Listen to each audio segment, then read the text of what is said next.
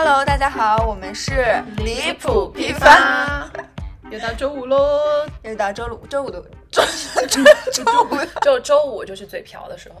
我们今天聊些啥嘛？我们今天的主题是这个老中青职场奇遇记。等等，我们展开讲这个主题之前，要不要先庆祝一下我们的这个粉丝量和收听量 均有所突破呢？首先是这个展开讲讲呢，展开讲讲哈。首先是我们的粉丝量已已突破三十大关，哇哦！然后收听量更是一个断崖式。不对，一个飞跃式、井喷式的上升，已经突破了一百大关，你敢信吗？一百大关，就咱们有没有一种可能，就是把这个数据拖一下水呢？就除去我们的亲朋好友，这个数据是大概是那应该就是五个，还 不错。但还是非常不错，井喷式。对，还有陆续收到一些听众朋友们的催更。是的，是的，这个可没有造假，我的同事都已在给我发催更信息喽。也可能都是我们熟识的朋友说的一些场面话吧。我相信他是真心的。对，不管怎样，这些都给了我们非常大的动力哈，我们会再接再厉的。Bravo！对，这才对嘛。好的，那么很轻哎，刚才 气氛有点荡下来。我在我在很认真的听你讲这这段断崖式的 news 啊，断崖式的上升。那么就是有被断到，好了，这个气氛就断掉了。言归正传，好的，我们言归正传，这期终于聊到了这个职场话题啊。感觉有非常多的内容可以说，可有的聊了。嗯，我们本期录制之前有立下一个 flag，就是这期想做一个纯搞笑的节目，不知道这个 flag 能不能 立得起来啊？让我们拭目以待。就很神奇，我们本来就是搞笑，这个搞笑艺人，我也不知道为什么删了两期了，这么的深沉，给我哭的呀！好，那首先提到职场，我想问一下两位，你们的整体感受是怎么样的呢？要不你先回答一下，毕竟从业多年，我是老中青的老。好的，嗯，我是觉得我虽然不爱上班，但是我又不得不承认，我还是很需要这个职场的。一个就是你不能跟家干呆，然后不能跟社会脱节，毕竟本人也是有一些被这个商业社会利用的价值所在哈。再一个，你把你这个事情给我杠掉，你说是吗？再一个就是我我这双子座嘛，我是本身特别喜欢看热闹。要说哪里最热闹，那除了菜市场，可能就是啊我们这个职场了。那我们涉世未深的这蓉儿，你作何感想呢？我其实现在的感受就是，只只说现在这个这个我在的这个职场哈，我就是四个字：千奇百怪。就是感觉平时好像没啥事儿的时候，大家都人模人样的哈，然后一有啥事儿了。就感觉不知道哪冒出来一窝妖魔鬼怪。这位女士真的很喜欢用四字总结，就是什么死亡浪漫，是不是千奇百怪，东拼西凑。真的就是啊。那刘老师呢？刘老师，我对职场的感受，我觉得跟各位听众朋友可能都差不多，就无外乎就是恶人领导，就傻逼同事，十个人有十一个微信的吐槽群，然后你的工作群内一搜。就会有一万条这样子的记录，收到和一一一一，以及让你永远就是让你心累的永远是工作以外的事情，还有就是各种在跨部门会议上上演的大龙凤。大龙凤是啥意思？大龙凤就是你没有看过 TVB 吗？就每一次就是要要开始。大吵架的时候就叫做大龙凤演一出。就 比起大学校园的话，我其实是更喜欢职场啦，因为我觉得我还是算比较幸运的，在自己有限的工作经历当中，还是都能够遇到一些还不错的上级（括号这不是场面话哦 ），然后还能够交到一些就可以成为挚友的同事嘛。同时，嗯，也能觉得自己在就会觉得自己。刚刚意识到自己感觉上要被在消耗的时候，就能够及时的抽身，回顾自己工作经历的时候，也觉得还是比较有收获嘛。因为我最 其实我至今也就只有两份正式工作的经验，但是我上家公司因为实在有太多可以吐槽的地方了，当时还跟同事开玩笑说，以后这份工作经历如果要写进简历的话。就必须得划分在公益经历里面，或者是好人好事环节，特别就是说出来。因为当时其实积累了很多负面的情绪在工作里面嘛，但是因为是第一份工作，然后付出了很多，也很有感情，也刚好经历了公司就是在大家的努力下，业绩实现质变的一个过程，算是和公司一起成长吧。然后，但是因为公司的这个高速发展，然后这高速发展是我们以前的那个呃老板很喜欢提的这个点，就是高速发展的过程当中一直在高速发。对，就这个高速发展的过程当中呢，就会出现了很多问题。所以就是，哎呀，就是经常都是会觉得有一些舍不得的情绪和一些负面情绪在不断的拉扯嘛，最后就发现自己不是很快乐，只是在内耗的时候就及时的提了离职。但我还记得，就是我 last day 结束的那一天，我打车回家，然后坐在红绿灯上的时候，我看着窗外的路灯，然后在红绿灯上，我说我在车上等红绿灯，还能行，那灯辅助才行。说起红绿灯，我今天看到个抖音，你们知道红绿灯到底有多大吗？有多大吗？他有我人高哎，真的，他有一个人高。那那他应该就是我应该坐在这吧？好，你你坐在红绿灯上，然后然后坐在车上被点亮了，什么想法？等红绿灯的时候，我就看着窗外的这个路灯嘛，我就当时那白干煽情的环节真的很难煽下去，因为我当时就觉得突然就真的有一点不舍得嘛。然后我就记得就是我，因为那个应该是一个秋天的傍晚吧，我觉得当时空气当中涌动的那个桂花的香气和我在这个公司两年前就是那种 学业里的热情一样。真的是一直在涌动，然后走之前我还去见了一下我的那个老板嘛，他跟我说，嗯，就走之前拥抱一下。我真的，我就觉得在那一个瞬间，就所有的情绪好像就在那个怀抱里面，就那个怀抱呀，哎呦我天呐。在那个拥抱里面，我就觉得释怀了，就觉得说那些哎好的坏的都算了。然后我就突然想起了一个歌词嘛，就是说回望昨天剧场深不见底，还是有几幕曾好好发挥。就总之，我觉得职场就是关关难过关关过，你就把它当做在不同的剧场表演，然后最后想起来有几幕你发挥的还不错的话，就已经挺好的了。看来您真是个优秀的这个脱口秀表演艺术家，嗯，还是有非常多幕是好好发挥过的。听说刚才坐在红绿灯上。红绿灯上可能不太好发挥，指挥交通，不看红绿灯全看你。呃，不过确实是的，我们可能。每呃对每个感情最深的地方都曾经有过一丝不太严肃的这个恨意，爱恨交织才最刻骨铭心吧。其实呃对于刘老师这种母胎 solo 来说，您甚至可以把这一趴当成是你的一段恋爱经历。您您意下如何呢？那我刘老师真的要做到 多少？如果把这一段就是作为感情经历的话，那我可能要就是回到第一期那个娇妻的环节。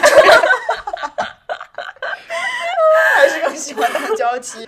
OK，那么下面我们呃可以再浅聊一下，就是所经历过的职场的不同，还有一些相同之处。我先说吗？我抛砖引玉一下，就是说老板都有大病，都有些什么大病？这个这个事儿是可以说的吗？嗯，其实也还好，我也遇到过不少好的领导，但是确实有部分的这种。领导或者是老板，他们真的，你真的感觉他们跟正常人不一样，他们的脑回路，还有他们的一些做的决定，或者他们这个思考的过程，都是异于常人的。但可能这也是，嗯，他们能成为领导的原因吧。忍常人所不能忍，能常人所不能。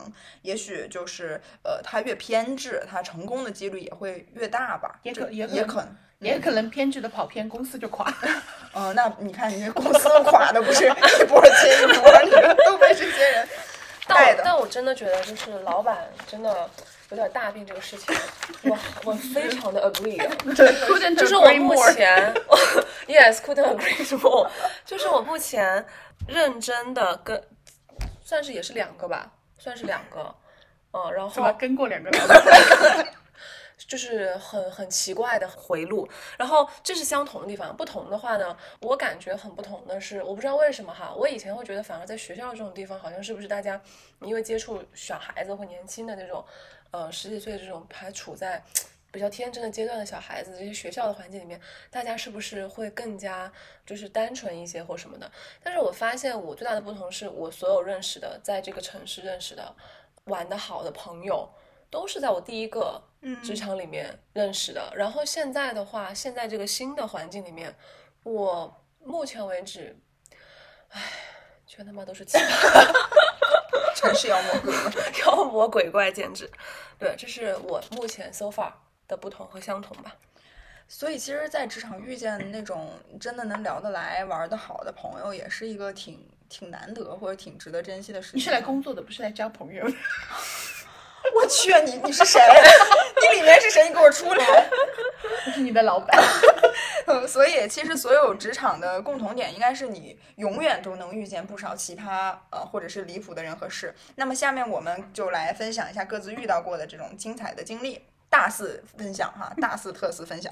哎，我插一句，就是我之前做过保安，你们知道吗？你知道我之前在抖音玩那个测试你未来的职业出来的也是保安，咱俩，咱俩是不是？你们是不是遇见过？我，你背后有那个 security，security 是安保，不是保安。我就是那个，我们公司叫什么什么，就是保安公司。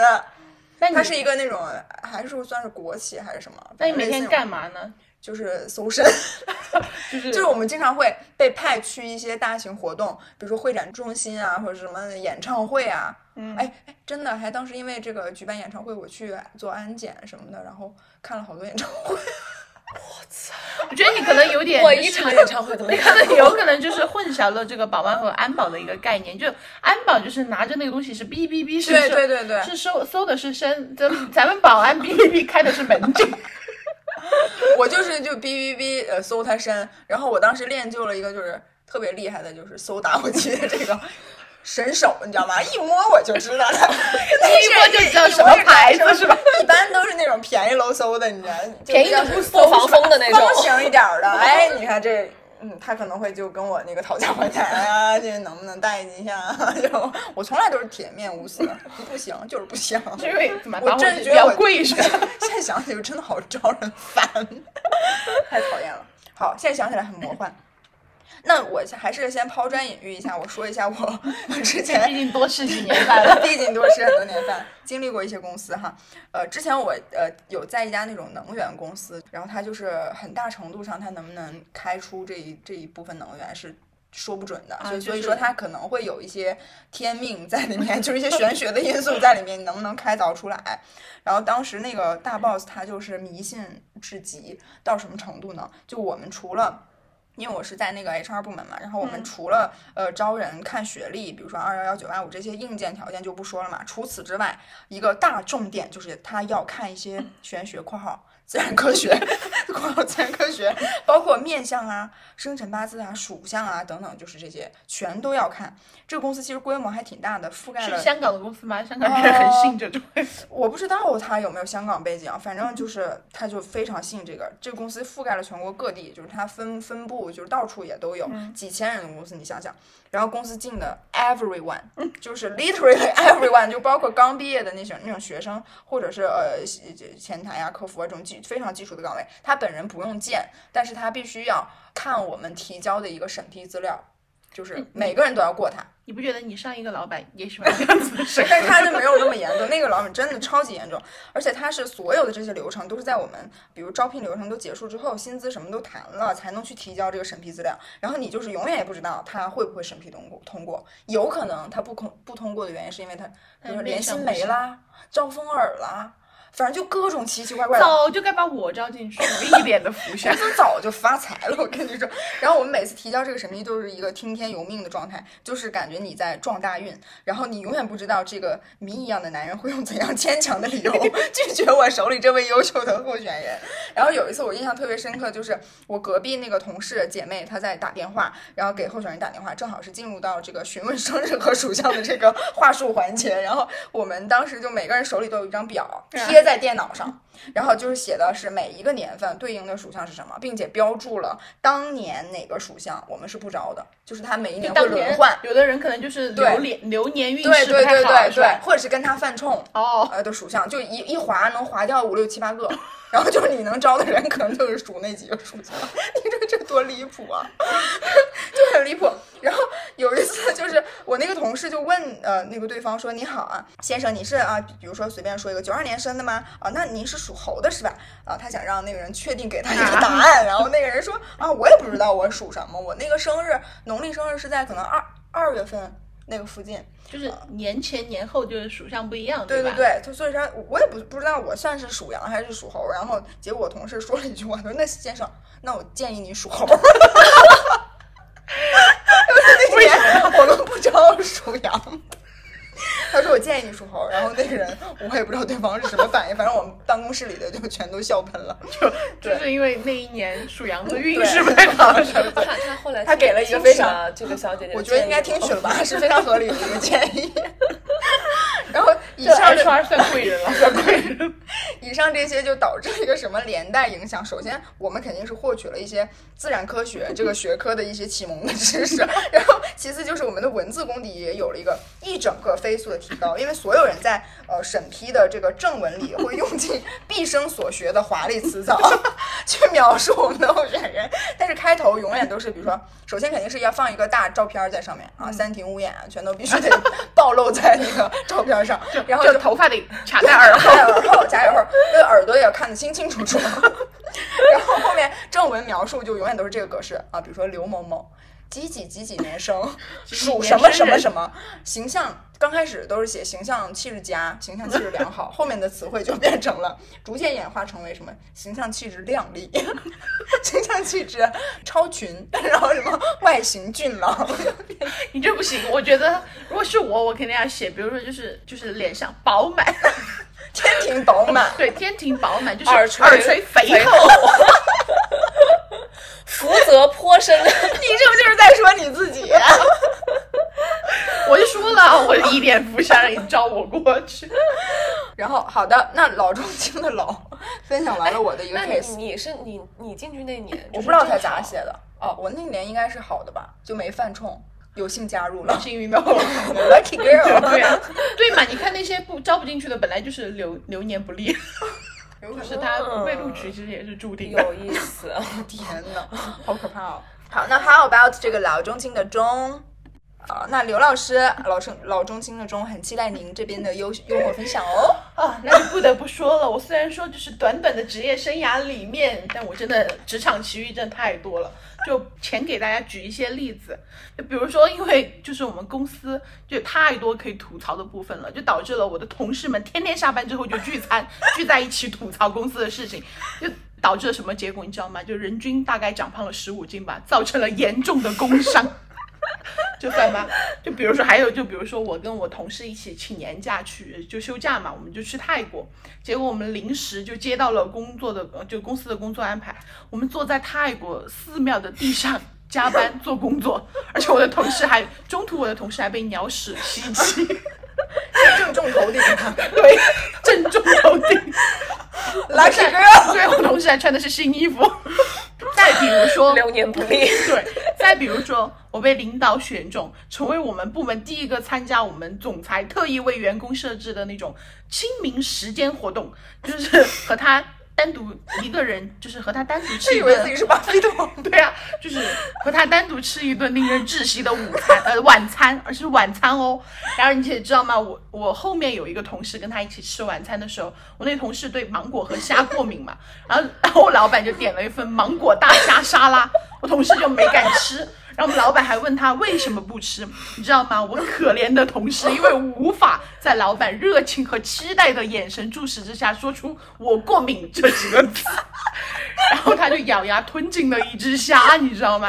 然后不过幸好没有发生什么过敏反应，真的福大命大，流年很利。对，但数量好。但谁能想到他就是在前一年被鸟屎击中的同事。转运了，转运了，转运了！哎呀天啊！然后还有，甚至是有一次在我们的公司那个圣诞 party 上，同事之间互相交换礼物，我就抽中了我的上司的，就我的领导送出的礼物。你猜一下是什么东西？你不能想象，是一堂就是有三百一十九个课时的 吴伯凡认知方法理论课程。真的，我每一个失眠的夜，我只要打开它十分钟，我安然入睡。真的不是，然后高潮来了，还要送认知方法，他是看不起谁？然后就高潮就来了，就在同一场圣诞 party 上，我不仅抽到了领导的礼物，而且我还在群里因为抢红包手气最佳，六十八块钱为我赢得了一次上海和老板一起演唱的机会，这还不够离谱吗？他真的福泽深厚，我就是天生就是很吸引老板。我笑死了！我觉得这些已经够奇葩了，但是我还是很想分享一下，着重的分享一下我的那些奇葩的同事们。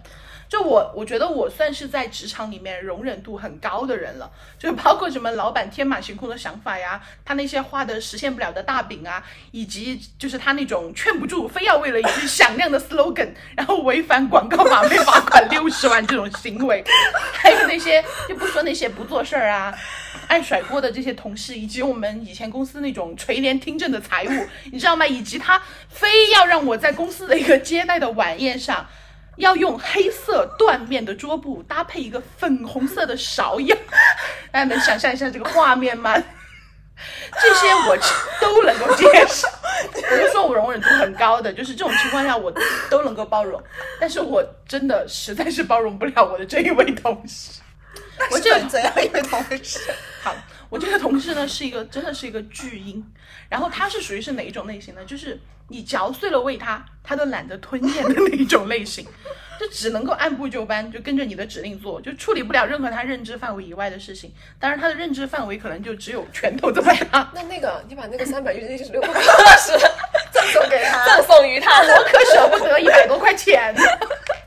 三百一十九课时才一百多块钱，太过分了。对，然后工作上一遇到问题呢，他第一时间不是想办法解决，而是给你发截图，没有一点文字描述就发一个截图，你发一个他跟别人的聊天记录，让你去猜你需要做什么事情。我真的每次都觉得是无语，他妈给无语开门，无语到家了。而且就是同一个 case 的解决方法，他能够在一个月里问你三次。就有一次我在帮他解决问题的时候，我就突然觉得这个 case 很熟悉，我就翻了一下聊天记录，我就发现我上周刚回答了他这个同样的问题。当然我也是个金鱼记，然后我就直接截图给他，让他看记录。我想着你可以没有记忆，我也可以没有记忆，但是互联网有记忆。然后我看着，我以为他看到我这个记录，他就会觉得有点愧疚嘛，是吧？因为人家同事才回答了你的这个问题，你又问，嗯，但他他就回了我一个哦。哦哦，真的，当时被气到大翻白眼，真的很无语。哦，这个字真的很气人。然后最后我就总结这位同事，他真的工作十年，真的是十年如一日，就如他入职的第一日。就他的这种工作能力和工作状态，就是真的谁见了不得夸一句他不忘初心，真的很气人。这位同事，但是那他的上级对此没有一些觉知吗？没有吧？可能他倚老卖老吧。此时此刻，我也真的很想说一句：哦哦 哦！这个词字眼真的在大部分场景都很容易让人俩共俩共哎，整个大俩共。那么，涉世未深的蓉儿有什么职场新晋小白的案例可以分享一下吗？我确实没有什么。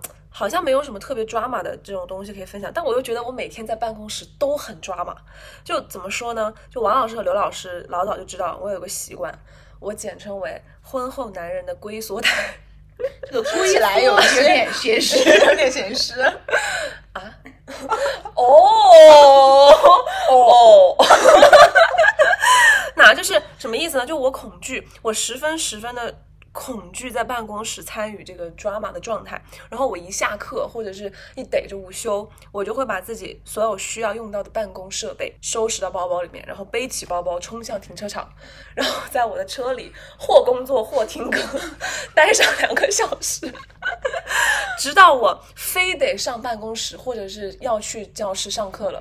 我才会离开，打开车门。他就有一种就是那种就是婚后男人下班在停车场抽 是啊，就是婚后男人的状态。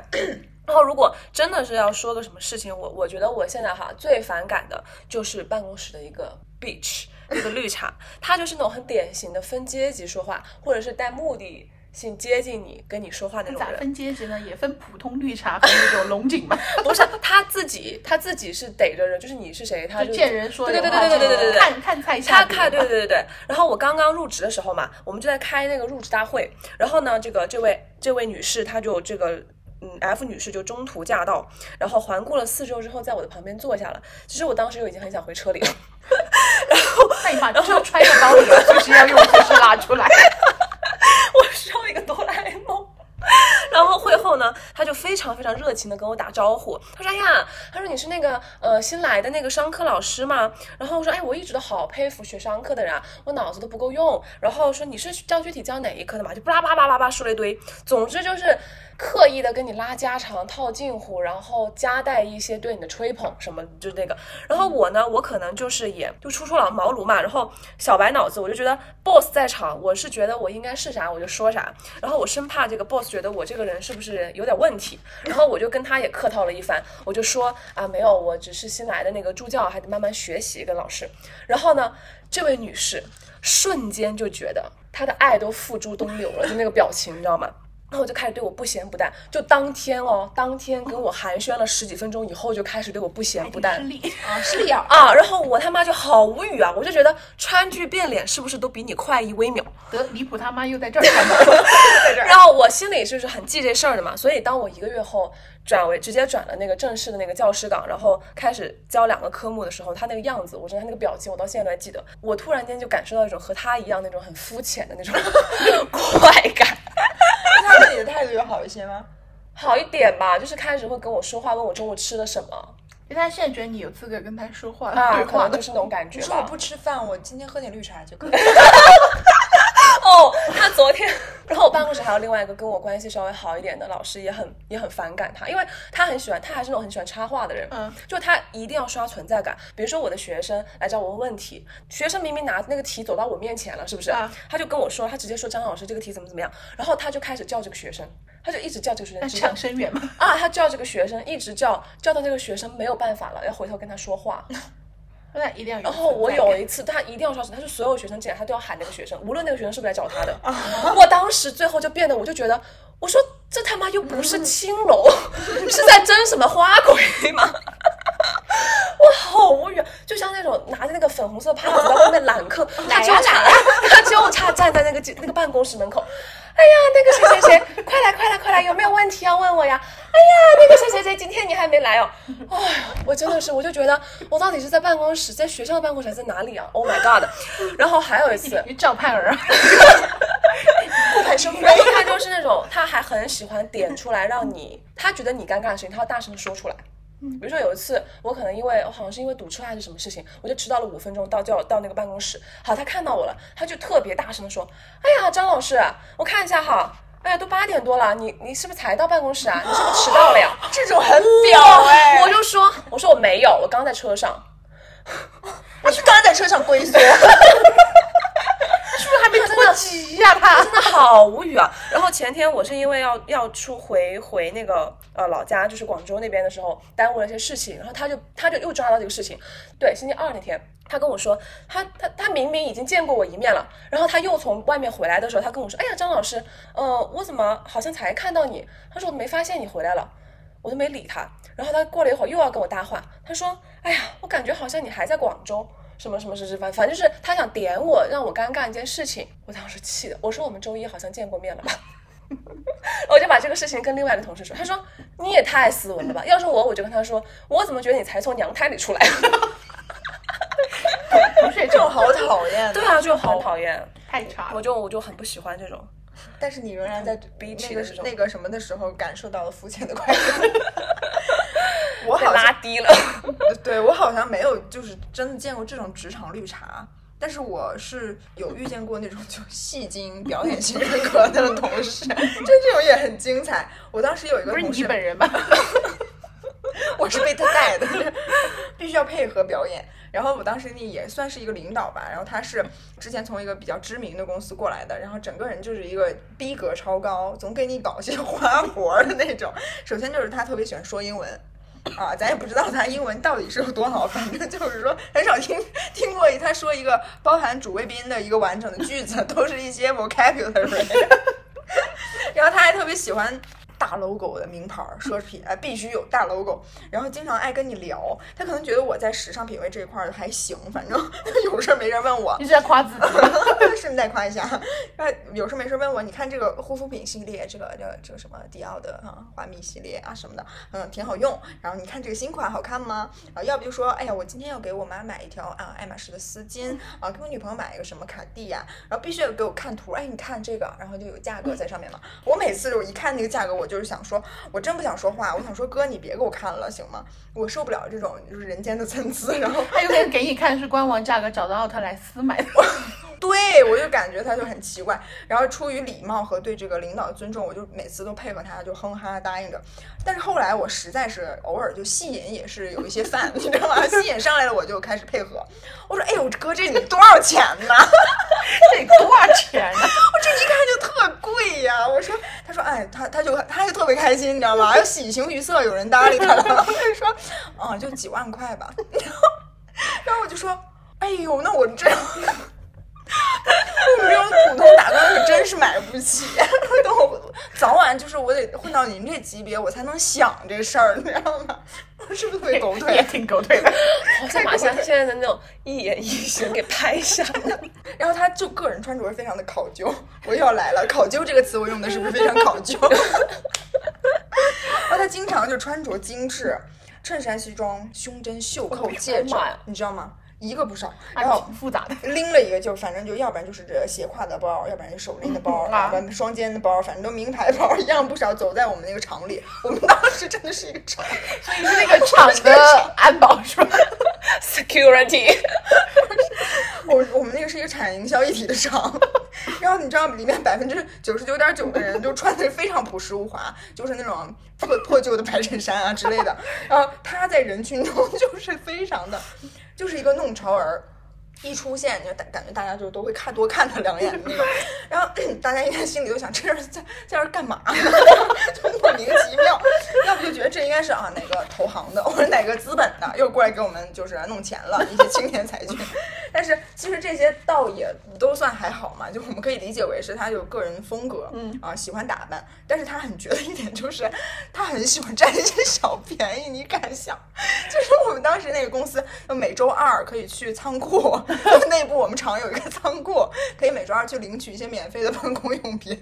然后他每周都要去进货，是不是拎着那个 H 家的菜篮子，大牌 logo，大牌 logo，还披着个丝巾逛那个仓库，让一让，让一让，让一让，我来了。从从从肩膀上，就从脖子上取下来，然后拴起来再带回去。然后就看他就是拿了，然后他那抽屉里全是那个免费的，就是公司发的电池、电池胶棒、区别针儿，就是离谱，各种乱七八糟的东西。嗯，还有一次我印象很深，就是有一天下班，然后那天下了大雨，他就走在我前方，就是视线之内，就离我呃算远不远的地方，我就看到他拿了一个就看起来还质量很好的那种大伞，就不是折叠的伞。然后他一撑开，我看那个是他上家公司的 logo。要不说人家能有钱买那些大牌呢，这地方省下来的那不就够了？对，大 logo 就是也是估计在上家公司进的货那种纪念品。然后走出下班之后，就是我们走出我们厂，然后就是一个那种公交车站嘛。然后他在等的那班 公交，当时刚好是接完乘客，马上就要开走，然后他就他就打着那把伞在雨中狂奔。就追赶那辆公交车，然后穿着仍然就是精致，但是略显狼狈，又有一丝滑稽在身上。你当时就觉得，我看着他那个奔跑的背影，我真的觉得这个哥真是有点意思。胸针掉没掉？就是有可能掉了，他可以在仓库找补回来。你 这个，你这个好像用区别针别人，不是职场哈，是我遇到的那个。嗯，我那个老师他就是这样的人，他就是告诉你，他他之前去他会当场就上课上到一半，他开始选起了 Furla 的钱包，他那时候就觉得 Furla 是很那个高级、很高级的那种，然后还有什么范范哲斯那个范思哲、范思哲那个什么什么，就是反正很浮夸的那种东西，但他会因为我们没有请他带他一起去喝早茶，把我们拉黑。Incredible！我现在觉得吧，就是咱就是说，就有钱买那些东西的人，确实还是有一些身材。OK，那么呃，刘老师有遇到过什么奇葩的？我当然遇到过奇葩领导。Of course，对我我有遇到领导哈，因为我刚刚还夸了蛮多领导的。那我这次要说的就是我有之前遇到过的一个阿姨领导，就大家不要质疑，真的是阿姨，她应该是我们公司的那种。关系户吧，然后就给她在公司安了一个某某总的这种职位，就可能五十多岁吧，而且她是东北营，东北营哦。然后她每次叫我吧，就把我名字里面那个然字叫做莹，比如说他叫我然，比如说大家叫我然然，他就叫我莹莹。真的觉得很东北是。说赢吗？对他们，就是 R 对对对，R 有和 Y 可能哦要分不清楚吃肉，就有的人会对说东北赢吃肉，吃肉。吃肉，嗯对。然后阿姨吧，她虽然没有什么实在公司没有什么实质性的工作，但她是真的很喜欢插手公司的大事儿小事儿，就还特别关注我们这种业务部门。就算我们没有什么工作上的交集，但是因为有一次就是公司原计划要去美国和加拿大做宣讲会的同事离职了嘛，然后公司盘算了一下，有时间又有签证的人就只有他了，所以他就替代了我们那个同事被派了出去。但因为这个宣讲会是我在负责，所以我跟他之间本来就从零相关变成了一个强相关的一个关系。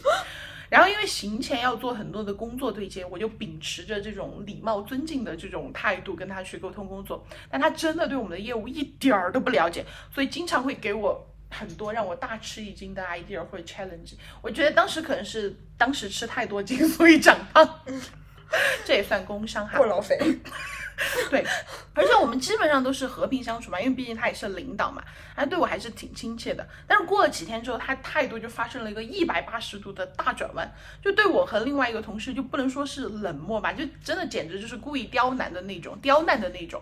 他会给我们提很多又急然后又无语的需求，然后你做好了吧，他也不会给你一个好的脸色，然后我就觉得很很莫名其妙。但是我还是克制住了去问他是不是处于经期的这样子的一个冲动。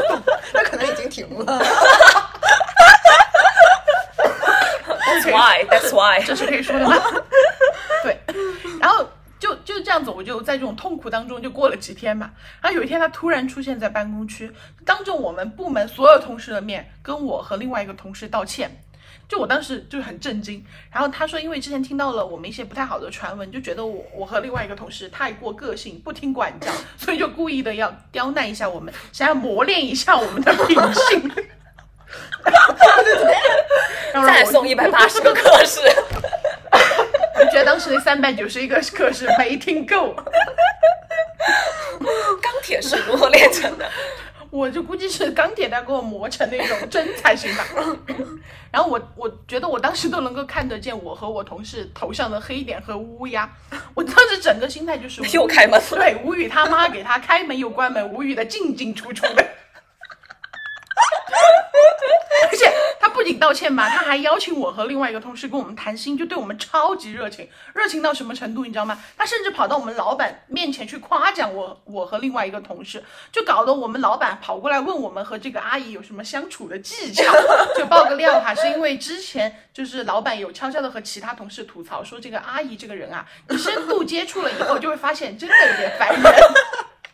这老板的原话哦，就是我就觉得说，我和同事嘛，我和我那个同事就真的很无妄之灾，就莫名其妙的被穿了小鞋，还莫名其妙帮我们把鞋脱了，袜子都没来得及穿。很奇怪。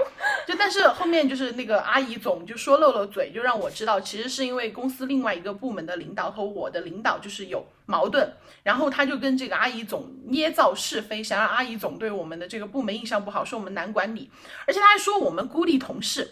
就给我整了一个职场霸凌的剧情在那儿，然后我们这个阿姨总就把那个被孤立的同事悄悄的叫去谈话，然后结果那个被孤立的同事（引号被孤立的同事）听到了之后一个大震惊，哎，赶紧说出了事实，就说我们两个人就是工作很认真负责，工作也做得好，业务能力超强，他们是不是被你们胁迫？同事关系也很好。你注意，这个是单方单方面的一个这个哦供词嘛，然后供词对供词呈堂共振。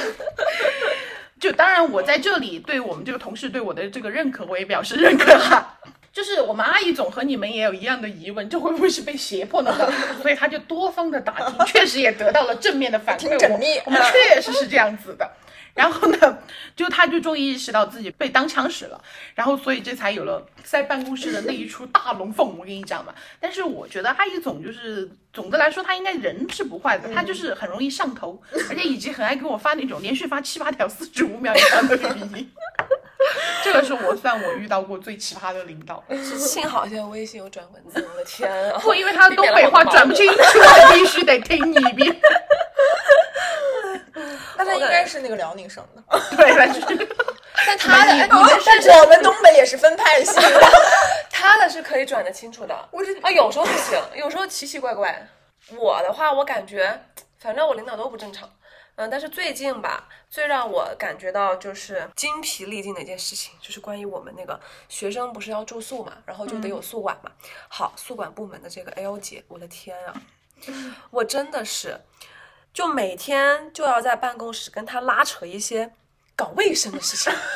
就我都活了二十年，我都不跟我妈拉扯这个事情了。我要回办公室跟这个 L 姐姐的拉扯的。像王安博一样，搞好家里。你现在会哪个了？到底站哪头了？还在继续努力。对，然后我个人首先是很不喜欢一种，就不止职场上哈，我就不喜欢说遇到什么事情，这个人上来，你至少问一个问题或问一句话，他上来就觉得你是你没做好，或者是你没做啊。我们办公室这个管天管地的 L 姐，她真的就是经常凭借她一己之力，然后联动几大部门的主管，然后给她做一个大动作，你势力挺强的。拉动结果就是他，就他已经让人厌烦到什么？他说话，他是那种，他他说话呢，他永远都不跟你说普通话，然后他声音是那种，就这这种音调那种嘛。他说话又快，然后又又是那种嗯带有一些口音的四川话，他就噼里啪啦噼里啪啦噼里啪啦给你放一堆。你真的从听到他第一个字开始，你就会觉得这个世界天旋地转。就是就尼尔综合症。就如果我说现在可以视频直播，我真的好想跟你们分享一下我跟他聊天记录啊！就我们的聊天核心就是垃圾桶，而且是图像的这种垃圾桶，它不是文字的。他经常就我以前还对他还是很尊重的，因为他毕竟年纪也大嘛，总是管学生起床，大冬天的早晨七点钟要喊，晚上十一点钟要查的这种，骑这个小电瓶也怪可怜，怪辛苦的。后来就自从他开始安排每周的这个办公室的垃圾清倒表以后，我们的关系真的。我跟我妈都没有这样过，跟他降到了冰点。就我经常在上了几节课，很考究。就我时常很疲惫的上完几节课以后，突然间微信叮弹出来一张他妈的装满了垃圾桶的垃装满了垃圾的垃圾桶照片。垃圾桶不装垃圾，那装什么呢？随附一句：张老师，这是卫生值班哈。我就。我是看不懂卫生两个字，还是看不懂值班两个字，还是看不懂那个表上面倾倒垃圾四个字？就是你一定要发一张这个装满了垃圾的图片来恶心我吗？然后他每一次每倒的垃圾都会来发图片给我，我认为我是我没有遵守这个规则，我就奇了怪了。他那个表上面明明写着两个人的大名字，为什么就是哦？还有有一次哈，是我跟那个 F 姐，就上面提到的那个 F 姐排到了一起。人家可心疼那个 F 姐了。我我说实话，我真的是不想在办公室，因为这种这种破事费心费神。反正后来我也不同他打文字了啊。经过多方协调，记住是多方，就他老人家把这个事儿告到了教学主管和行政主管那里去，因为张老师没有倒垃圾，挺严重的，挺严重的。然后我再也没有跟他用过文字交流。但凡我做完卫生，我都将空掉的垃圾桶和装满垃圾的垃圾铲的图片发送给他打卡。然后我不会附任何文字，他后来也只会回我一个竖起大拇指的表情，表示认可，挺终于表示认可，把我气的。不过我听他，我听说哈，他最近很快要走了，因为确实办公室没有一个人受得了他的嗓门和他的大张旗鼓。哦，他还干过一件，最近还干过一件更绝的事情。有一天，办公室莫名其妙的持续了很多天老鼠的味道。那我觉得可能是因为我们那个那个教学主办公室在医学院，然后它有一些小白鼠，然后不是到夏天了嘛，就巨臭，然后它传到这边来了。然后某一个清晨早自习的时候，在我不知道他做了什么的情况下，我拿那个钥匙，我当时整个人是很 fresh 的，你知道吗？就是 fresh mind and fresh body，OK？And I step into the office，我踏进了这个办公室，真的，朋友们。就这一步，这小小的一步，真的就觉得我踏过了几个世纪，人人类一小步，地球一大步，真的。就我脑子里，整个脑子里的画面，就现在抖音上很火的那种，就是连续的原子弹爆炸、地球毁灭、火箭发射、冰山融现、火山爆发那个无缝切 无缝切换的画面。就后来考究的，真的。就后来我我得知是发生了什么嘞？就是这位大姐。在同一时间，同样的这个房间喷了驱蚊液、八四消毒液和灭鼠剂，然后把门关了一个晚上。那个房间真的 literally 它就不超过十五平，然后绝命毒师，而且他喷的那个量大之惊人，我的天啊！就那一天，就第二天，只有他一个人，很倔强、很坚挺的，就在还愿意在那个办公室里面办公。就是读十五去了，没有一个老师那天没有一个老师在办公室待过，我经过那个办公室，我都是捂着鼻子经过的。因为我真的觉得我我呼吸一口，我可能马上就要打幺二零。真的是很有一些自己的坚持。这个人现在身体还好吗？他不是很好吧？那有没有可能这一次走跟这一次就是这个灭鼠行动有很大的关系？就是他好倔强啊！他做任何事情，就他觉得他这个方式是对的，然后他就把这个对的事情以各种很烦人、很 annoying 的方式。让所有人就是为之一起展开联合行动吧。他很勇敢，然后还他心里可能还觉得，哎，哎，对对对对对对。然后大家是费力不讨好，是他就是这样的，费力不讨好。然后就跟那个每天在学校大俩工。我觉得以后就是只要有人意意识到自己真的是在费力不讨好，那你就不要再讨好，不要再继续了，做的很好，下次不要再再做了，OK？好的。啊，那我最后其实我还想聊一下，因为我最近在看一个那个职场剧，叫《初创玩家》，是那个莱托和安妮海瑟薇演的，简直这个代入感太强了。他讲的就是那个 WeWork 这个公公司，就是共享办公那个。然后他从成立、从巅峰到低谷的一个创业故事，呃，我看了四集之后，感觉实在是代入感太强了。呃，一一句话总结就是，创业老板啊，都是一个模子刻出来的。我在想，咱们都待过创业公司，对对，感触最深的，我相信你们一定会有同感。我就先浅分享两点。第一点就是他们全部都是洗脑大师。我就跟大家讲一下那个剧里的一个大概的剧情和背景。剧里的背景是那个 Adam，就是这个创始人，他在创业初期的时候，投资的钱啊这些还没有拿到，然后手头也非常紧，但是他当时还必须要招人，然后他就在咖啡馆开始了一批一批的面试。然后面到其中有一个呃，这个候选人叫 Jacob 啊，这个人还比较不错，但是人家当时已经拿到了呃，就是比这个 Adam 给工资高很多的一个 offer。基本上这个面试，这个 Jacob 就相当于是来聊聊着玩的啊，以示尊敬。然后这个时候 Adam 就开始第一轮的精彩话术，什么我们的使命啊、愿景啊、价值观呐，就这套，你知道吗？这个 set。还记得我们上一家公司的企业 愿景吗？我没有记。当时还考试哎，那你们后面那一批没有考？当时还有做笔试哎，就一定要写一下，就我们要成为。世界上最受人尊敬、最伟大的第一，不如直接报人家身份证。最某最叉叉叉以及最叉叉叉的教育公司，对，就这一套话术全都给你啊扑面而来。然后当时人家 Jacob 肯定是表示哇啊欣赏啊赞同，我觉得你们在做一件非常 great、非常伟大的事情。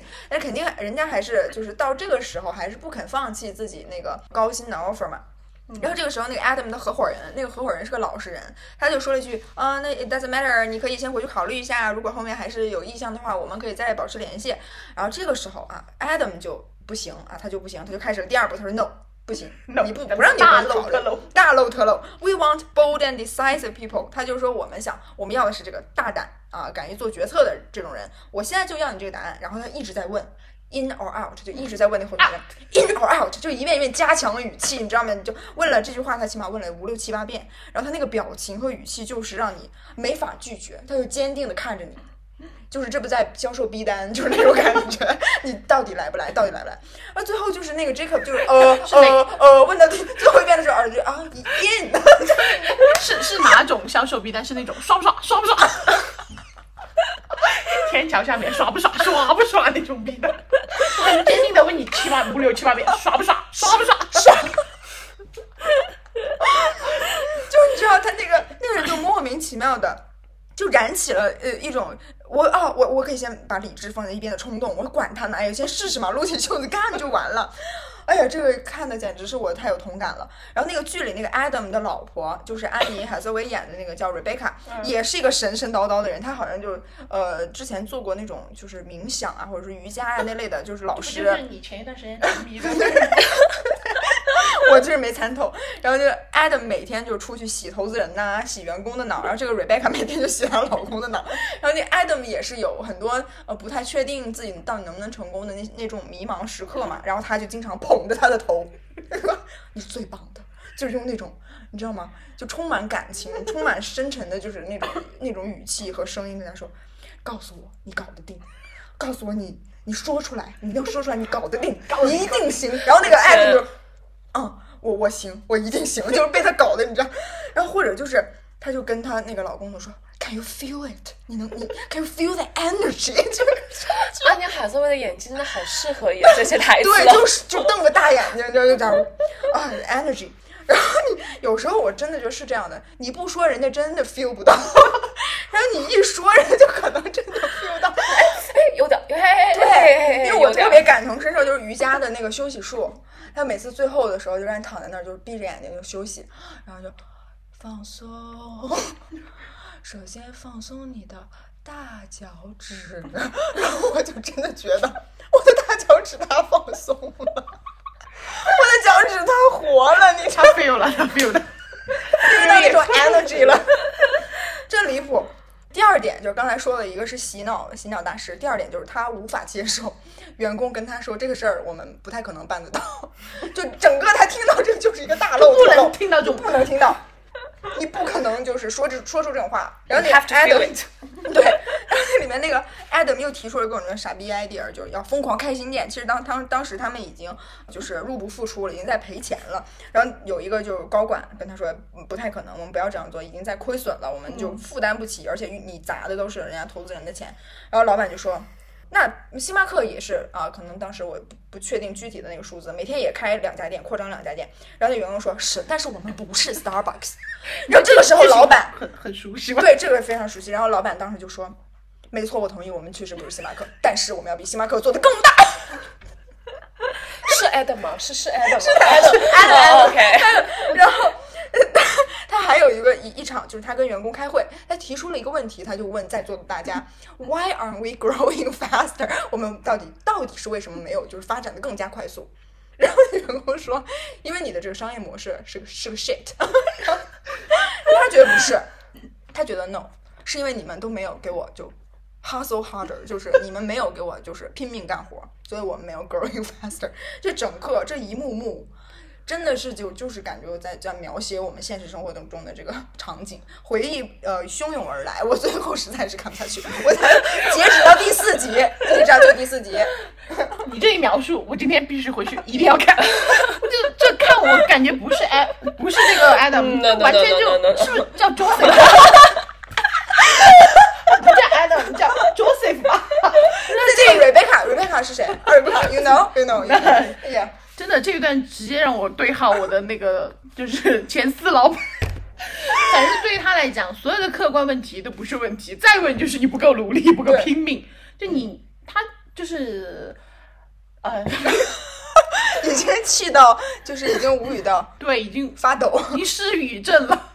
而且你一告诉他，当他告诉你为什么不行不行不行的时候，你告诉他是什么原因，可能这件事情为什么做不好，你告诉他，因为根据我们怎么怎么怎么，他说不，你的经验主义，对，你是经验主义，经验主义，就听不得任何的之前这种观念，之前和不可能啊都听不得。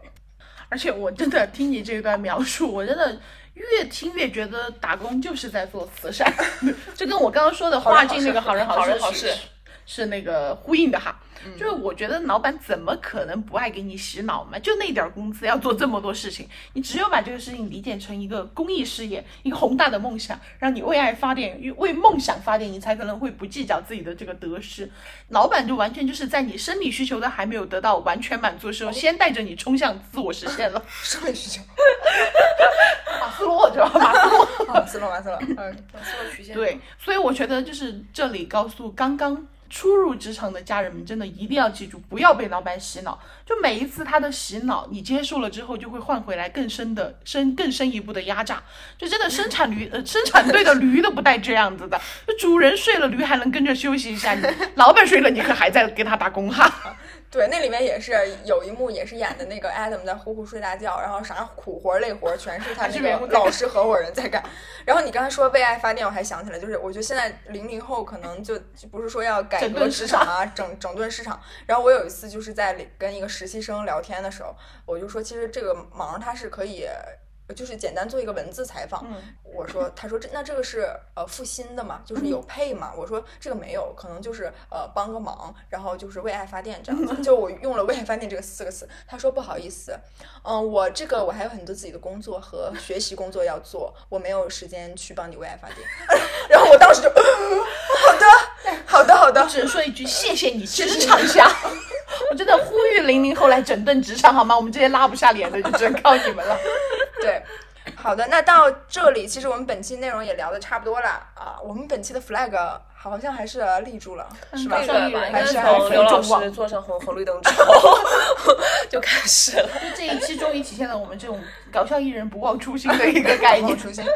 其实我们今天说的也是这个万千职场故事其中的一角而已。然后相信听众朋友们也会就是遇到过很多这种奇葩的故事，欢迎大家多多给我们留言你的精彩职场故事或者是吐槽。说不定你们的更精彩哦。是的，是啊，那我们下期再见。下期录什么？我们好像也没有想好。再说吧。再说，呃，如果大家有什么想听的内容，也可以给我们留言哦。嗯，好的，那就到这里。如果没有想说的，还是可以再祝王安博女士生日快乐。你可拉倒吧，我我不过了，我不过了大家分。手，拜拜。好，再见。自己拼搏，脚下路怎么走自己掌握，别计较成与败，结果如何。